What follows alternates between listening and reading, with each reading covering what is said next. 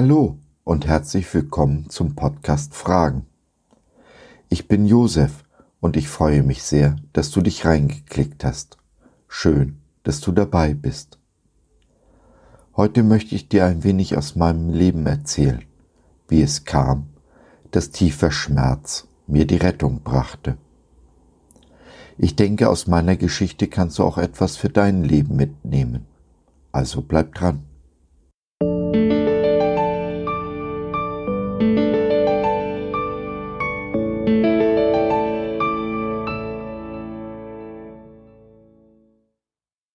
Es gibt einen interessanten Vers in der Bibel, von Paulus in 2. Korinther 7,10 geschrieben.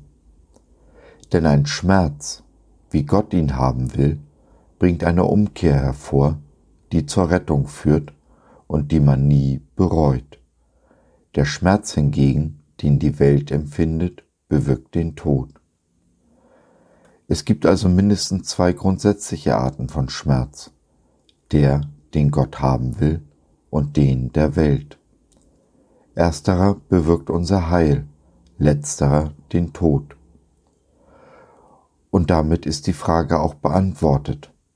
Ja, es gibt ihn, den gesunden Schmerz, einen Schmerz von Gott gewollt und zugelassen, der zur Rettung, also zum ewigen, wahren Leben führt. Ich denke, für viele von uns war unsere Bekehrung, die Umkehr zu Gott, mit Schmerzen verbunden. Schmerz über all den Bockmist, den wir in einem Leben ohne Jesus angestellt haben. Trauer über unsere Vergangenheit und Perspektivlosigkeit für unsere Zukunft. So jedenfalls war es bei mir. Arbeitslos und allein lag ich in meinem Bett in meiner Wohnung, die ich bald verlieren würde, da ich mir die Miete nicht mehr leisten konnte. Plötzlich überkam mich eine Todesangst. Es war so, als wäre der Todesengel persönlich über die Schwelle getreten. Aber so schnell die Angst auch gekommen war, so rasch verschwand sie wieder, allerdings nicht, ohne einen bleibenden Eindruck zu hinterlassen. Ich wusste, es musste sich etwas ändern, auch wenn mir das Wie und Was nicht klar war. Solange ich noch mit dem Bus zur Arbeit gefahren war, kam ich immer an einer Haltestelle vorbei. Kreuzkirche nannte sie sich. Es war eine große Kreuzung, an der unübersehbar eine alte Kirche stand. Heute weiß ich nicht mehr genau, was mich bewogen hat, an einem Sonntag den Bus zu besteigen und an genau dieser Haltestelle auszusteigen.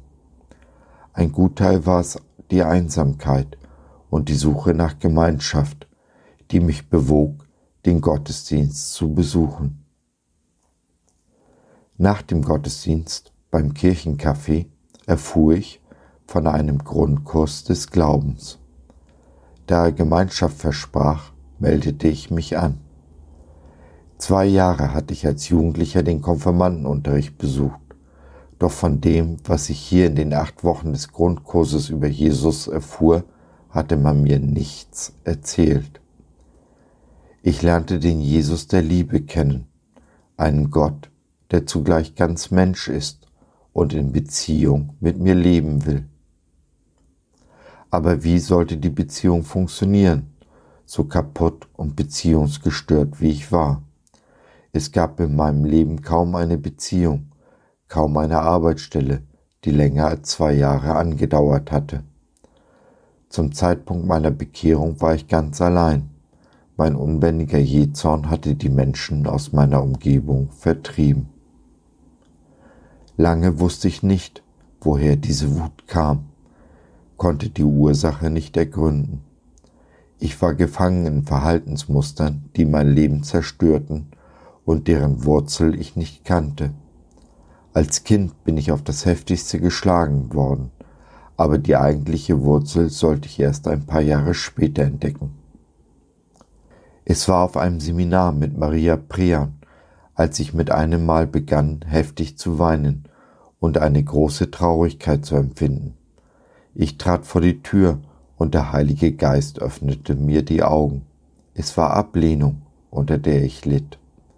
Als vorehelich gezeugtes Kind habe ich schon vor meiner Geburt Ablehnung erfahren, die den Rest meines Lebens prägen sollte und zum Teil noch heute prägt. Der Schmerz, den ich empfand und der ein Schmerz war, von Gott gewollt zu meiner Rettung, überwältigte mich. Meine Seele tat, was jede Seele tut.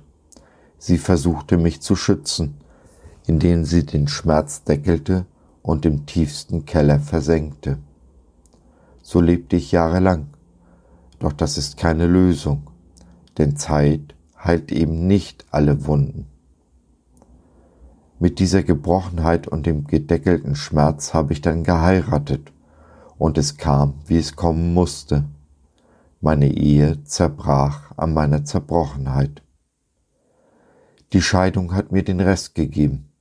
Ich fiel in eine Psychose, war 18 Monate in verschiedenen Krankenhäusern und habe mehr als zehn Jahre gebraucht, bis ich wieder halbwegs auf die Beine kam. In all den Jahren habe ich mich meiner Ablehnung nicht gestellt. Sie lag immer noch im tiefen Keller, bereit, jede Beziehung zu zerstören, die ich einging. Fünf Jahre später habe ich wieder geheiratet, verließ meine Heimat und gründete mit dieser wunderbaren Frau und ihren drei Töchtern eine neue Familie. Erneut ließen die Schwierigkeiten nicht lange auf sich warten. So kam es zwei Jahre später zur Trennung. Doch im Gegensatz zu meiner ersten Ehe waren wir beide diesmal bereit, Jesus an uns arbeiten zu lassen. Das Wunder geschah und ich befand mich auf dem Weg der Heilung. Meine Frau bemerkte die Veränderung und nach anfänglichen Zögern haben wir dann einen Neuanfang gewagt. Nun ist unsere Liebe größer, schöner und stärker als am ersten Tag. Es war ein langer Weg zur Heilung, mit sehr viel Schmerz verbunden, und der Prozess ist noch nicht abgeschlossen. Wenn heute Ablehnung meine Beziehung stört, kann ich sie als solche identifizieren und weiß, wo es herkommt. Und so lernen meine Frau und ich immer besser, mit dieser bitteren Wurzel umzugehen. Wir sind auf dem Weg der Heilung. Es gibt berechtigte Hoffnung. Wir sind so dankbar für den gottgewollten Schmerz, der letztendlich unserer Rettung, unserem Heil dient. Es gibt keine Träne, die Gott nicht sieht und in einer goldenen Schale auffängt. Es gibt keinen Schmerz, den, den er nicht mitfühlt und durch seinen Sohn Jesus Christus am Kreuz getragen hat. Und doch gibt es einen Schmerz, den Schmerz dieser Welt, der zum Tod führt, wie Paulus es schreibt. Er ist das Gegenteil von dem gottgewollten Schmerz, den ich erlebt habe. Er bringt keine Rettung, kein Heil, sondern zerstört jede Beziehung zu Gott und den Menschen. Damit führt er letztendlich zum Tod. Es ist der Schmerz, den wir uns selber auferlegen und eigentlich gar nicht tragen müssten, weil wir es auch gar nicht können. Es sind zum Beispiel die Schmerzen, die durch Unvergebenheit entstehen. Sie treffen uns härter als die Person, der wir nicht vergeben und die wir doch eigentlich damit treffen wollen. Wir sind Gefangene dieses Todesschmerzes und bestrafen uns damit doch nur selbst. Es gibt den schönen Satz, dass einer, der nicht vergibt, wie jemand ist, der Rattengift schluckt und hofft, dass die Ratte stirbt.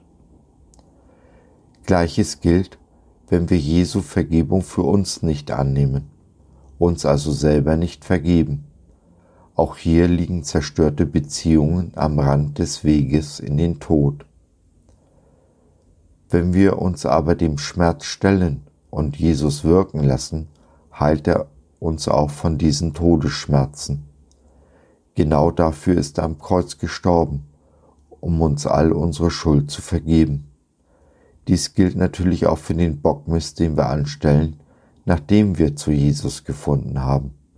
Und den werden wir anstellen. Das ist so sicher wie das Amen in der Kirche. Dieser Schmerz ist sogar noch größer, weil wir uns durch die Augen Gottes sehen. Dabei muss uns aber bewusst sein, dass da nichts mehr ist, was uns belasten kann oder darf. Denn Gott selbst denkt nicht einmal mehr daran. Wir sind durch Jesus gerecht gesprochen, stehen heilig, untadelig und rein vor ihm. Denn er möchte, dass unser Leben gelingt und auch wir uns und andere freisetzen, den Weg zum Leben zu gehen. Wir müssen ihn nur machen lassen, dann werden wir ihn als Heiland erkennen und in der Kraft seiner Auferstehung die Welt verändern. Dann hinterlassen wir diese todgeweihte Welt ein bisschen besser, als wir sie vorgefunden haben, denn wir haben ihr den Weg zum Leben gezeigt. So, das war's für heute. Ich hoffe, du hattest Freude und konntest etwas mitnehmen. Wenn du noch Fragen hast oder mit uns in Kontakt treten möchtest, dann besuche doch unseren Blog fragen.biz. Biz, B-I-Z, steht für Bibel im Zentrum. Wir glauben, dass die Bibel, Gottes Wort, absolut wahr und irrtumslos ist. Gott hat uns lieb und möchte, dass unser Leben gelingt. Dazu gibt er uns in seinem Wort Orientierung und Wegweisung für ein Leben in Fülle, genauso wie Jesus es in Johannes 10.10 10 versprochen hat. Was meinst du dazu? Lass von dir hören, wir würden uns sehr freuen. Bis dahin, dein Josef.